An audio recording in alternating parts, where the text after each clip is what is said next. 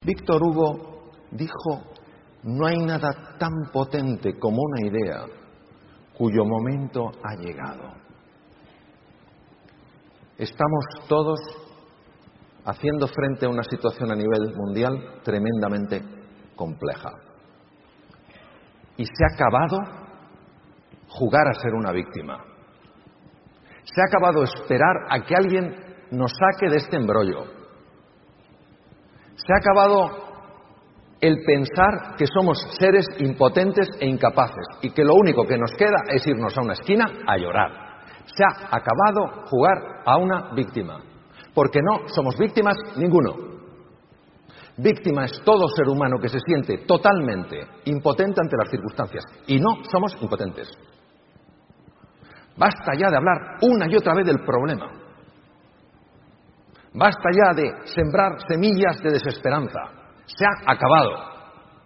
No tenemos por qué estar sufriendo lo que estamos sufriendo. Hay otro camino, hay otra posibilidad. Y tenemos que verlo, tenemos que descubrirlo. Tiene que hacer la mente clic. Nosotros decimos, es verdad. Pero ¿cómo estoy jugando yo este juego tan ridículo donde pierdo tanto? Afecta mi salud, afecta mi negocio, afecta mis relaciones. Lo que tenemos que ver es hasta dónde nos afecta esto por qué nos afecta esto y cuál es la salida de esto. Ahora definamos muy bien lo que es un líder, porque hay tanta confusión con el tema liderazgo, hay tantas personas que se ponen los, los entorchados del liderazgo y no son líderes, porque no generan espacios de abundancia, no ilusionan a nadie, no inspiran a nadie, no entusiasman a nadie, no sacan lo mejor de nadie y se siguen llamando líderes. Aquí, allí, más allá, en un espacio, en otro. ¿De qué liderazgo hablamos? Hablamos de esos seres humanos que se atreven a salir de la zona de confort, de la zona conocida, de la zona predecible, de aquello que controlan, dan un paso adelante en medio de la incertidumbre y abren un camino para el resto. Y el liderazgo nunca ha sido fácil, por eso hay tan pocos líderes en la vida. Y hay líderes que salen en los periódicos, hay líderes que salen en las televisiones, y hay los líderes que a lo mejor no salen en los periódicos, no salen en las televisiones, y están llegando a sus empresas, como vosotros y como vosotras, llevando ilusión en medio de la dificultad, llevando confianza, llevando entusiasmo. Vais a vuestras casas y a pesar del trabajo y todo, los niños, las cosas, intentáis una semillita de ilusión. Esos sois los líderes de verdad. No saldréis a lo mejor en ningún periódico ni en ninguna televisión. ¿Qué más da? Habréis marcado una diferencia en la vida de los demás. Cuando nos vayamos de este mundo, lo podemos haber dejado peor. Igual o mejor. La labor del líder es aflorar posibilidades, es crear nuevas realidades que entusiasmen a las personas, que saquen de esas personas lo mejor, que les hagan avanzar con entusiasmo, con determinación, con persistencia, con paciencia. Esa es la misión de un líder no es resolver problemas, es crear nuevas realidades.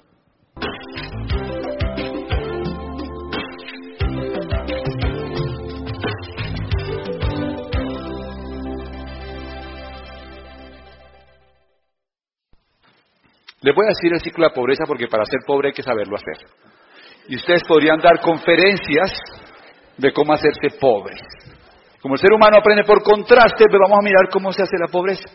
No crean que uno es pobre porque le tocó. No, uno es pobre porque uno hace los pasos para ser pobre. Eso se lo aprendí a mis papás, se lo aprendí a mis maestros, se lo aprendí a toda la gente y entonces yo sigo el guion para hacerme pobre. La pobreza es una suma de hábitos y la riqueza es una suma de hábitos. Si tú no cambias la forma como piensas, no cambias lo que haces y puedes llegar a ser qué? Pobre. Entonces ahí están tus ingresos. Para ser pobre, ya les dije, es muy acertado ser E o A. Dos, gasta más de lo que te ganas. Eso es buenísimo. Si tú gastas más de lo que te ganas, todos los meses vas a tener que ir a la columna de deudas para llegar al siguiente mes. Entonces, si tus gastos son 5 millones de pesos y te ganas 3, los 2 millones que no produces créeme que no es mágicamente que llegaste hasta el 30, no, no, no. Tú le pediste plata a alguien, tú hiciste un avance con la tarjeta de crédito, tú giraste un cheque posfechado Y tú sientes que llegaste al 30, pero no. Esos dos millones se fueron para la columna de deudas. Al siguiente mes, al siguiente mes, tienes una cuota más que pagar, más intereses, luego tus deudas se ven mucho más grandes. Así que tus gastos este próximo mes son qué? Y entonces, ¿qué tienes que hacer? Usar otra tarjeta de crédito, pedir más plata prestada y aparece el banco amigo y le dice, te refinancio la deuda. Te compran la deuda y ahora tienes una cuota fija más grande que pagar todos los meses. Algunas personas, no acá, en otros auditorios, trabajan para pagar deudas. Se la pasan toda la vida montados en un estilo de vida que no pueden sostener, porque no tienen qué? Inteligencia financiera. Les voy a dar soluciones porque si no, ¿para qué vinimos? Va un hombre caminando por una calle y se encuentra con un hueco y se cae dentro del hueco. Qué desgracia, porque estoy en este hueco. ¿Cómo hago para salir del hueco? Quiero salir del hueco. ¿Cómo salgo del hueco? Por fin logra levantarse y sale del hueco. Al siguiente día, bajando por la misma calle, se cae en el mismo hueco. Pero qué desgracia, ¿cómo puedo ser tan bruto? ¿Cómo me puedo caer otra vez en el mismo hueco? Maldice su suerte, sale del hueco al tercer día, baja por la misma calle y se cae en el mismo hueco. Pero ¿por qué me caigo en el mismo hueco? ¿Qué pasa? Sale del hueco, siguiente día, baja por la misma calle, ¿dónde creen que se cae? En el mismo hueco. Hasta que al día siguiente por fin dice, voy a bajar por otra acera. Y al día siguiente decide bajar por otra calle. El mensaje es, bajen por otra calle. Si siguen bajando por la misma calle, se seguirán cayendo en el mismo hueco. ¿Cuál es el hueco en el que ustedes se meten? ¿No será que el hueco es que siempre le apuesto a buscar un empleo? ¿Y termino en el mismo hueco? ¿No será que el hueco es que siempre digo que comienzo a ahorrar más adelante? ¿No será que el hueco es que sigo subiendo mi estilo de vida a un nivel que yo no puedo sostener? ¿Cuál es el hueco en el que te metes cada mes? Hasta que no lo identifiques, no saldrás de hueco. Consejo. ¿Están listos? Si estás en un hueco, deja de cavar. ¿Eso suena lógico? No puedes seguir agrandando el hueco. Segunda solución. Obviamente, si tus gastos son altos, ¿qué toca hacer? Bajar los gastos. Entonces, anoten ahí. Cancelen la acción del club. Vendan uno de los tres carros. ¿Ok? Cancelen la televisión satelital. El teléfono satelital también. Dejen de rumbear todos los fines de semana. No se gasten la plata en restaurantes costosos. No se gasten tanta plata en ropa todos los meses. ¿Estamos claros? Algunos están pensando, yo no hago eso. O sea que su problema no es bajar los gastos. Porque usted no puede lavarse los dientes arriba y abajo no. No puede usar desodorante día de por medio. ¿Qué solución le queda? ¿Aumentar qué? Los ingresos. Entonces, si uno no tiene inteligencia financiera, le va a decir lo que hace. Sale de la conferencia y dice, ya entendí. O sea que a mí me toca ganar más dinero. Voy a dar clases por las noches. Y voy a buscarme un negocio para hacer los fines de semana. Lo que hace mi tía. Y entonces él logra conseguir un ingreso los fines de semana y en, las noches para ganarse dos millones adicionales. Los primeros tres meses está feliz. Antes vivía con tres, ahora tiene cinco millones de ingresos. Esos dos millones extra son la bendición. Pero son dos millones extra los primeros tres meses. Porque dice mi amor, ¿cómo es posible con lo duro que trabajamos que no hagamos unas vacaciones? ¿Cómo es posible con lo duro que trabajemos que no podamos darnos el gusto de comprarnos algo de ropa? A los tres meses los cinco millones de pesos son imprescindibles y ahora trabajas 16 horas diarias para sostener tu nuevo estilo de vida. Robert Kiyosaki lo llama el ciclo de la rata. Vamos a llamarlo el ciclo del hámster para que se vayan con buena autoestima. Pero es, estás metido en una jaula en la que hay una ruedita. ¿Han visto los hámsters que se suenan en la ruedita? En la que ellos se mueven pero nunca avanzan. ¿Conocen a alguien que se la pasa ocupado y nunca tiene dinero? Si quieres generar más ingresos, necesitas generarlos ¿dónde? en el cuadrante del lado qué? Derecho. Por eso te invitaron a este negocio. Porque aquí tienes la posibilidad real este mes de ganarte un millón de pesos adicional, dos millones de pesos adicional, pero ya no dependen de tu esfuerzo. Si tú aprendes a hacer este negocio bien, en los próximos seis meses a un año, esto te va a producir dos millones de pesos mínimo al mes, que no dependen de tu esfuerzo. Y un día te va a producir no dos, sino cinco millones de pesos al mes, que no dependen de tu esfuerzo. Y si lo sigues haciendo bien, esto te va a producir un día 20 millones de pesos al mes que no dependen de tu esfuerzo. Y si lo hacen bien de verdad, esto un día le va a producir muchísimo más que eso todos los meses y no depende de su esfuerzo. Porque a ti te invitaron acá no a hacer Amway. Te invitaron a construir tu propio sistema de generación de ingresos para salir del ciclo de la qué? Del hámster te invitaron a hacer un negocio que te va a permitir tu libertad. Y como ya el tiempo se acabó, les iba, les iba a contar lo que consideramos la clave para llegar rápido a diamante, pero eso lo vamos a dejar para otra conferencia.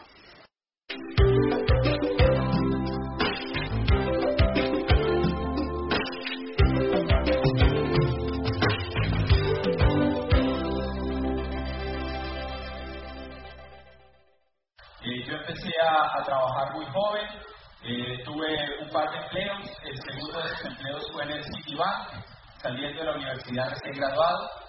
En esa época el Citibank tenía un eslogan que decía, el City nunca duerme. Adivinen quién era el pobre desgraciado que no dormía. Creo que estaba ya metido de 7 a 7 y a veces sábados y domingos y corriendo esa carrera del dinero, de perseguir el dinero para comprar cosas y, y endeudarse, ¿no? el, famoso ciclo de la, de la rata del que habla Kiyosaki en, en su libro Padre Rico, Padre Pobre, haciendo referencia a los ratones de laboratorio que todo el día están corriendo y no avanzan en la vida y trabajan, gastan, ganan y se endeudan y trabajan, gastan, ganan y se endeudan y nunca salen de eso, como le pasó a mi papá que trabajó 40 años, un gran empleo, Banco Interamericano de Desarrollo, viajando por el mundo, buen empleo, pero nunca tuvo libertad. Pues yo empecé a investigar sobre el tema del dinero y la verdad es que es impactante. Es algo que, miren, es, tal vez la conspiración más grande que ha existido en toda la historia. Es la guerra más antigua que se ha peleado en la humanidad. Y lo que les digo es que el 99.9% de la gente no tiene ni idea de esa guerra. Somos totalmente ignorantes en el tema del dinero y de cómo se mueven los poderes de este planeta. Y eso es como sentarse a jugar póker con los campeones mundiales de póker sin usted ni siquiera entender las reglas. ¿Usted haría eso? No, pero eso es lo que hacemos todos los días cuando salimos a trabajar. Es como sentarse a jugar póker con expertos sin tener ni idea cómo funciona el juego. Que hoy en día usted va a un banco, a la vivienda, y usted pide un crédito de 20 millones porque usted quiere una moto. En ese momento que usted pide el crédito, hay una persona en ese banco que se mete al Excel del banco y en su cuenta escribe 20 millones, pone un número en su cuenta. ¿Usted sabía que ese dinero no sale de ninguna parte? Ese dinero en ese momento que, usted pide ese crédito, se lo inventan. Es creado en ese momento. Los bancos privados tienen el poder de crear dinero. ¿Usted sabía eso? ¿Usted sabía que el dinero no sale de ningún lado? No es que lo cojan de, las inversiones del banco y se lo den a usted o que lo pidan al Banco de la República. No, no. En ese momento se meten a un Excel y se inventan 20 millones de pesos. Y le cobran intereses a usted sobre 20 millones de pesos. Por eso los edificios de los bancos siempre son los más bonitos. Yo trabajaba en el Citibank. Qué bonito edificio, ¿no? Es increíble. Las oficinas hermosas. Por eso siempre los bancos producen dinero y siempre son los más ricos. Porque tienen un millón de dinero real que invirtieron los, los que montaron el banco, pero sobre ese millón pueden eh, producir, quedémonos con el 10%, 10 millones. Y cobran intereses sobre el millón que pusieron o sobre los 10 que prestan. Sobre los 10 que prestan sobre eso cobran intereses. ¿Y saben qué es lo más impactante de todo? Que el que compró la moto y le dieron los 20 millones, va y se los paga a alguien. Y ahí qué hace esa persona con ese dinero. va y los mete al banco, y entonces ahora el banco ya no tiene el millón con el que empezó los dos, sino que tiene 22, y sobre ese ahora puede imprimir 220 millones y puede prestarlos. Y ahora cobra intereses sobre 220 millones, que es dinero ficticio. Ficticio. Y así empezaron los bancos, y al día de hoy esa es la realidad. ¿Y eso qué tiene que ver con uno? Ya vamos para allá. Ya vamos para allá. En 1944 se, acaba la, se está acabando la Segunda Guerra Mundial y hay que reconstruir Europa. Europa está en la ruina. Y hasta ese momento había operado el tema del patrón oro. O sea, había una reserva mundial de riqueza de oro por el dinero que se imprimía. En ese año dice, no hay suficiente oro para reconstruir Europa. Necesitamos liberar la moneda, necesitamos producir dinero. Y entonces lo que sucede es que dicen, ok, vamos a hacer lo siguiente, vamos a regirnos por el dólar americano, porque el dólar americano todavía tenía el patrón oro, y firman un acuerdo que se llama el Acuerdo Bretton. Y ese acuerdo lo que decía era que todas las monedas de Europa y del mundo iban a estar dolarizadas, o sea, regidas por el dólar gringo. Y Estados Unidos se comprometió a mantener el estándar del patrón del oro. O sea, hasta 1971, si usted iba a un banco si usted tiraba un billete, decía pesos oro. Eso quería decir que si usted iba a un banco y pedía el oro, a usted se lo daban. Había un respaldo. Pero en 1971, bueno, pasa algo antes de eso. Kennedy, en el año 63, se entera de todo este rollo de los bancos y del dinero y hay un decreto en el escritorio de Kennedy para acabar con el poder de los bancos. A él le parecía inmoral que los bancos pudieran producir y crear dinero. Porque imagínese uno tener el monopolio, el poder absoluto sobre un bien que todo el mundo quiere y que todo el mundo necesita. Y usted ser el único que lo domina. ¿Se imaginan eso? Eso es lo que hacen los bancos. Y entonces Kennedy tiene en su escritorio un documento para acabar con el poder de los bancos. Seis meses después, lo matan. Muere en Dallas. Y en el año 71, Richard Nixon, presidente de Estados Unidos, se hace el loco con el tema del acuerdo que había firmado Estados Unidos y acaba por siempre con el patrón oro. Y desde 1971, todas las monedas del mundo están regidas por el dólar y el dólar no tiene ningún respaldo. Esto es importante, señores, porque desde 1971 que se acabó el patrón oro, el ser humano pasa toda la vida trabajando y corriendo detrás de un papel. Porque el dinero es simplemente papel. El único valor que tiene un billete o que tiene una cifra en su cuenta bancaria es que hay un gobierno que lo respalda. Y ahora le voy a contar lo más dramático de todo. O sea, yo creo que muchos no van a dormir estos meses. La Reserva Federal de los Estados Unidos, que es la dueña de los dólares, la que maneja el dinero a nivel mundial, la que produce el dinero, ojo, es privada. No es de ningún gobierno. No es ni federal ni es ninguna reserva. Es de unos manes. Es una empresa que produce billetes.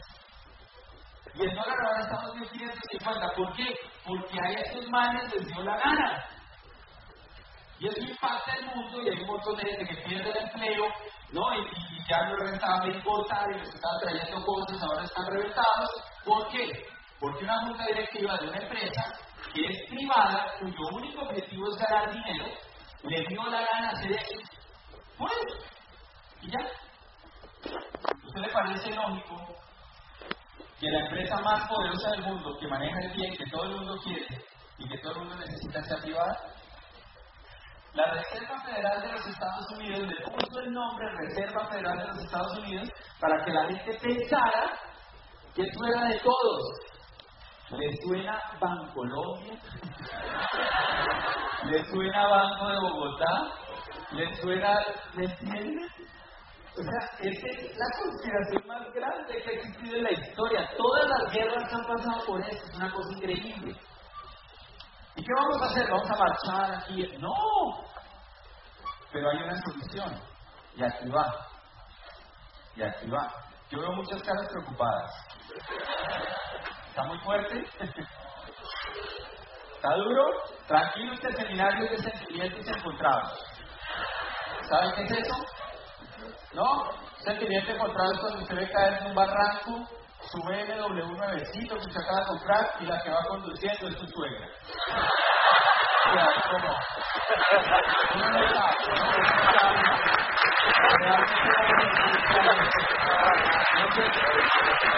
Tranquilos, esta la componemos, no se preocupen, no se preocupen.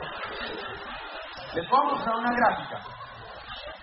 Les voy a mostrar una gráfica que muestra los países que han entrado en crisis y recesión, desaceleración económica, de crecimiento económico desde el año 2008 para acá. Son los países que están en rojo. Les voy a pedir que me ayuden a encontrar alguno. Si usted fuera un neumólogo, ¿no? Los que ven los pulmones, y a usted le dice, esos son los dos pulmones de su paciente, ¿usted diría de ese paciente? Ese mal está llevado, ¿no? Está grave. ¿Y por qué nos tocó vivir un mundo con pulmonía económica? Se va a la otra parte. Nos tocó vivir un mundo con pulmonía económica porque los sistemas que manejan los gobiernos fueron creados en otra época diferente a la que vivimos ahora. Entonces, por ejemplo, el sistema pensional, el sistema de pensiones fue creado en una época en que un señor que era presidente de Prusia, que esto ya no existe, llegó y dijo, Otto von Bismarck llegó y dijo, sería bueno que si la gente llega a los 65 años de edad, les demos una pensión. Y se reunieron todos y dijeron, sí, sería justo, y lo aprobaron. Así nacieron las primeras pensiones. Lo que no le cuentan a uno es que en esa época la expectativa de vida, o sea, lo que vivía la gente, era 45 años. O sea, llegaban a los 65 años, No. era como si hoy alguien llegara a los 120. ¿Habría que darle una pensión? Pues habría que hacer un museo, ¿no? Un monumento nacional. Algo al Señor, 120 años. ¡Wow! ¡Qué récord! Hoy en día la gente llega a los 65 años. Sí, todo el día, todos los días. Entonces el sistema pensional ya no funciona. Y por eso todos los años hay nuevas leyes y nuevos decretos para que la gente trabaje más y le pague menos. Si usted traslada eso al sistema del empleo, que el sistema del empleo fue creado en la era industrial, cuando las empresas necesitaban y las industrias y las fábricas muchos empleados, porque no había la tecnología de hoy, ni los robots, ni los computadores, ni nada de eso, entonces, pues se necesitaba una demanda gigante de empleados. Hoy en día eso cambió y ya no se necesitan tantos empleados. Sin embargo, el sistema educativo, que es otro sistema, adivinen cuándo fue inventado o cómo funciona hoy, con la era industrial. Entonces tenemos una educación para una era que ya no existe. Entonces el sistema, piensen en todos los sistemas que maneja un gobierno. Sistema de impuestos, sistema pensional, sistema de salud, sistema del empleo, sistema monetario, sistema agrícola, sistema de transporte. Dígame cuál de esos no ha entrado en el paro el último año y medio. Todos. Todos han estado en paros. Hay paros de estudiantes y hay paros de profesores, hay paros de médicos, hay paros de enfermeras, hay paros del sector judicial. Todo está en paro. ¿Por qué? Porque los sistemas fueron creados en otra época y ya no funcionan. Y como al gobierno ya no le funciona eso, y tiene que pagar un montón de, ¿no? de, dinero de, salud, de pensiones, de todo eso, de subsidios, pues lo que pasa es que el gobierno se endeuda más y sube los impuestos. Las dos formas de robar al pueblo se llaman inflación e impuestos. ¿Y qué solución tenemos a eso? Ahí les va. Ahí les va. Aquí se cambia todo. El punto es que si usted se pasa la vida entera trabajando por dinero, no tiene control. Si usted tiene un empleo que ustedes pagan 2 millones de pesos por ese empleo, a usted le da para vivir un estilo de vida de cuánto? De 2 millones de pesos. Si hay una hiperinflación, como en Venezuela, la inflación va a ser 67% este año, y en los últimos 10 años ha estado todos los años por encima del 27. O sea que la inflación va ir un 300% en los últimos 10 años. Y si usted se ganaba 2, millones de pesos, ¿ahora cuánto vale su estilo de vida? Ahora vale 6. ¿Y usted le sube su sueldo a 6? ¿A cuánto se lo sube?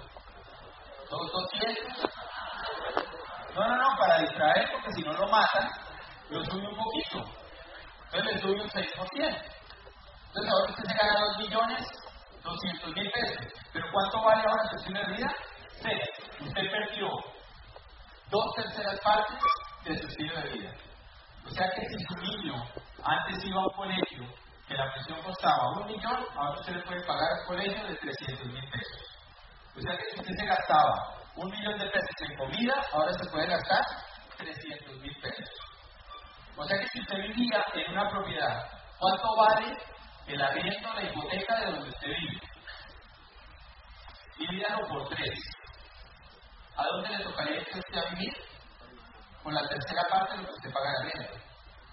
Eso es lo que pasa cuando los gobiernos colapsan, porque ya no pueden pagar las deudas. Y entonces, cuando eso sucede, la gente queda sin poder. Si usted depende de un sueldo, usted queda sin poder. Y les voy a mostrar algo dramático. Estas imágenes nunca se les van a borrar de la cabeza. Esto se llama la República Weimar. La República Weimar fue Alemania después de la Primera Guerra Mundial. Estas son imágenes de esa era.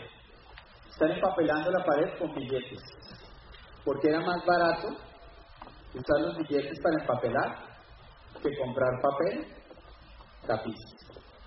Estos niños están construyendo castillos con fajos de billetes, porque la inflación fue tal que el dinero no valía nada. Este señor iba a hacer mercado con una carretilla de billetes. Y quiero que vean las denominaciones de estos billetes. 500 millones de marcos. Y véame este. 100 billones de marcos. Y eso no alcanzaba para comprar una bolsa de leche. 100 billones de marcos. ¿Y cuál es la solución a esto? Porque ahora sí se asustaron, ¿sí o no? La solución a eso es crear activos. La solución a eso es no pasarse la vida entera trabajando por dinero, por un papel. La solución es trabajar por crear un activo, algo suyo, algo que lo proteja, algo que de una situación así lo salve. Por ejemplo, si usted tiene un apartamento y usted lo arrienda en 2 millones de pesos y hay una hiperinflación, adivinen qué pasa con el precio del arriendo. Ahora sube a 6 millones de pesos. Usted conservó su estilo de vida. Si usted tiene activos, usted conserva su estilo de vida. Si usted es dueño de un negocio y ese negocio vende productos, tiene productos para la venta de consumo masivo y hay una hiperinflación como en Venezuela, ¿qué pasa con los precios de los productos? Suben y usted mantiene su estilo de vida. Por eso en Venezuela, a pesar de todo lo que está pasando, el mes pasado calificaron unos nuevos diamantes. Y todos los años hay nuevos diamantes y los productos que llegan no dan abasto porque la gente igual necesita consumir productos de consumo masivo. Y necesita lavarse los dientes, usar todo esto. Entonces no importa el precio. Pero los precios suben y ustedes sostienen su estilo de vida. Entonces la solución es crear activos. Así que la noticia más dura que les voy a dar hoy, muchachos, es que ustedes los educaron, a la gran mayoría, o a todos, incluido yo, nos educaron para pasarnos la vida entera persiguiendo un papel que no vale nada. La vida entera la dedicamos corriendo y por eso las carreras universitarias les dicen carreras. Porque nos pasamos la vida entera corriendo detrás de un papel. Y aquí va la imagen más dura de todos. Es un señor barriendo billetes en la calle. O sea que nos educaron la vida entera para pasarla trabajando para otros, persiguiendo basura. Basura. Una vida entera dedicada a perseguir basura. Mi papá trabajó 40 años de su vida persiguiendo basura. En un gran empleo, en un gran sueldo, persiguiendo basura. Nunca quedó aquí. Nunca. Una vida entera. De 6 de la mañana a 8 de la noche todos los días. Se la pasa bien. Nunca entiende esto. ¿Qué tenemos que hacer? Hay que aprender. Porque si hay que crear activos y esa es la solución, el problema es que crear activos no es tan fácil. ¿Estamos de acuerdo? ¿O cuántos están listos ahí con mil millones para invertir en finca raíces? No está fácil. ¿Qué solucionar? El emprendimiento. Y tenemos que emprender en negocios que funcionan hoy en día. Y Robert Kiyosaki, en su libro Padre Rico, eh, El negocio del siglo XXI, dice que este negocio que nosotros hacemos es la forma más poderosa que existe para crear activos. No hay otra más poderosa que esta. Si usted es como yo, que no tenía ¿no? el capital para arrancar una gran empresa de 700 empleados, que no tenía las propiedades, la solución que nos queda es este negocio. Un negocio que se convierta en un activo y que nos dé libertad. Ahí está.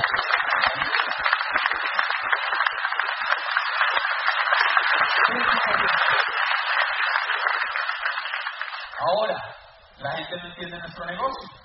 Y yo que dice, no es sorprendente ver que la mayoría de las personas no entienden el valor de las redes de mercadeo, ni, tampoco lo entienden las personas que ya están en el negocio. O sea, la gente se mete en este negocio y no entiende nada de lo que está haciendo.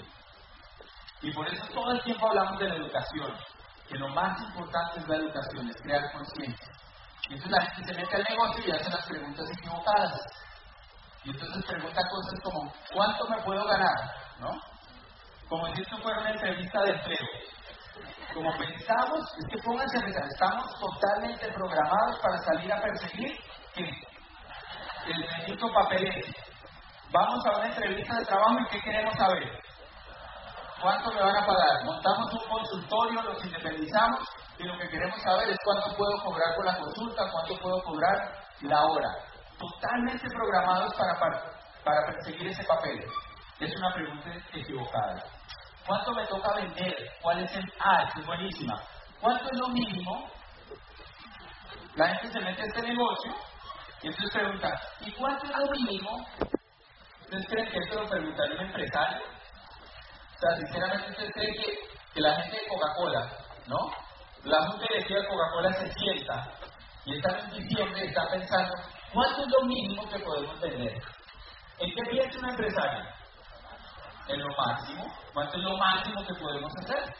Como nos educaron a pensar como empleados y empleados, pensamos siempre en lo mínimo. Toca ir a reuniones. Toca ir. Ay, pero es que me invitaron a otra cosa, a otro negocio ahí, y ahí no toca ir a reuniones.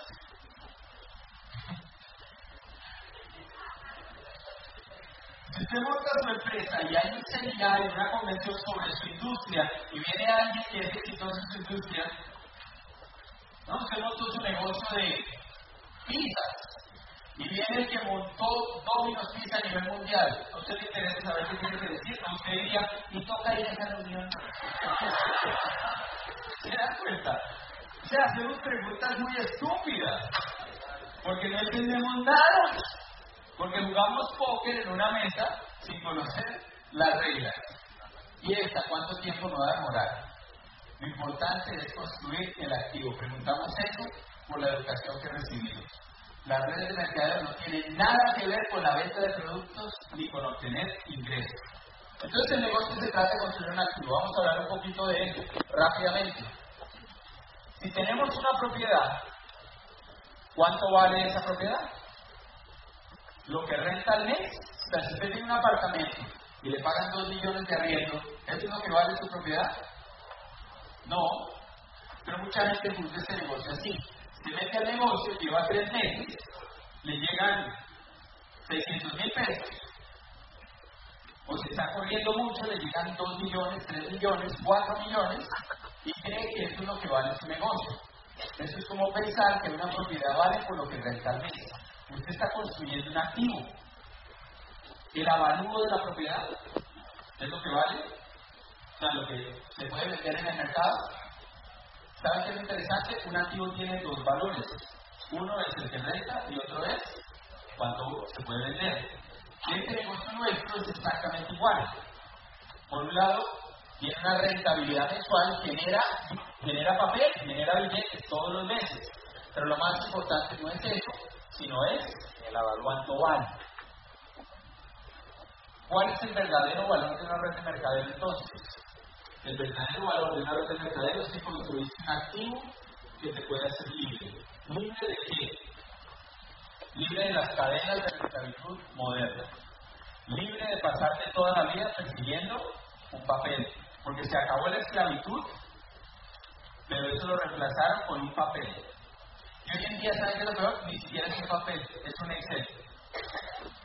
Entran a un Excel, te ponen en tu cuenta un poco de dinero y te esclavizan por los próximos años trabajando para pagar eso. Ay, ¿sabes qué es lo más bonito? Que lo único que pones como garantía, o sea, tú pones algo como garantía cuando te haces un crédito, ¿o no? O el carro, la moto, o lo que sea que compraste. Eso que tú pones es lo único real que existe en la operación. O sea, tú pones todo. ¿Te das cuenta? Entonces, yo les dije que iban a dormir esta noche. Yo sé que este tema es heavy, es de mucho estudio. Pueden investigar videos en, en, internet, hay muchísimos que hablan de esto. Hay libros, hay un libro yo saco que se llama La conspiración de los ricos. Hay un montón de información. Pero lo más importante es que tú entiendas que tú puedes tomar el control de tu vida simplemente si tú abres los ojos. Hay que abrir los ojos. Yo empecé ese negocio a los 21 años de edad. Un año más tarde ya me ganaban esto, tres veces lo que me ganaba en el banco que nunca duerme. Un añito. Me tomó ganarme mi libertad en ese aspecto. Empecé a leer. Me casé con casa. Reemplazamos el ingreso de casa en un año. Ya teníamos 25 y 23 años. Ahorrábamos, invertíamos, éramos inteligentes con eso. Hoy en día yo no he cumplido 40 años todavía y somos totalmente libres. No solo tenemos un negocio, diamante fundador, que nos da para vivir en cualquier sitio del mundo donde escojamos vivir, sino que además de eso, hemos, por lo que hemos aprendido, hemos invertido en propiedades y también somos libres porque tenemos inversiones que nos producen flujos de dinero y solo con esos flujos de dinero podríamos vivir en cualquier parte del mundo.